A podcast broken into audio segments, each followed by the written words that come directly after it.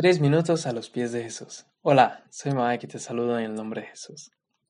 En Marcos 4:35 dice, ese día, al anochecer, les dijo a sus discípulos, crucemos al otro lado. Dejaron la multitud y se fueron con él en la barca donde estaba. También lo acompañaban otras barcas.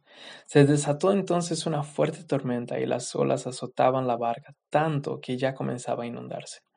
Jesús, mientras tanto, estaba dormido en la popa sobre un cabezal. Así que los discípulos lo despertaron. Maestro, gritaron, ¿no te importa que nos ahoguemos? Él se levantó, reprendió al viento y ordenó al mar, silencio, cálmate.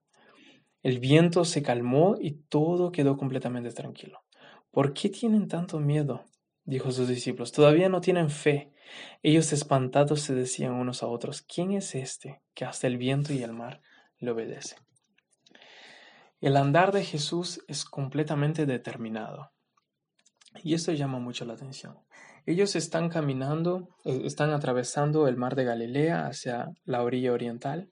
Se desata esta tormenta y los discípulos están completamente aterrorizados y pensando que van a morir. Y ellos gritan a Jesús para despertarlo, no te importa, no están enfurecidos, no te importa que, que vamos a morir.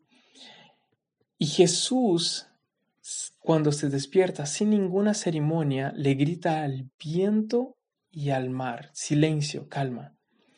Lo que llama la atención aquí es que él no se dirige a los discípulos, él es completamente determinado en su actitud directamente al viento y al mar, y lo más loco es que el viento y el mar escuchan. El viento y el mar prestan atención y obedecen. Es una confianza y una determinación que parte de una conciencia que entiende que el reino de Dios viene, que parte de una paz interior que está completamente enraizada y firme en el hecho de que Él sabe quién es y Él sabe con quién anda. Él sabe que el favor de Dios está sobre Él.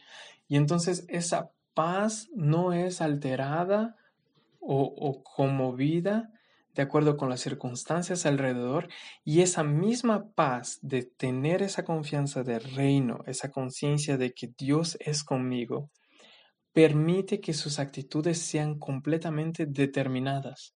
Y eso lo vemos mucho en el carácter de Jesús, que Él no es mucho de estar tambaleando y dudando y, y pensando si lo que dijo era para decir, pero su caminar con Dios permite que Jesús en su calma sea completamente determinado en sus actitudes y cuando las hace va con todo. Y eso me llama mucho la atención, que nosotros podamos ser así también.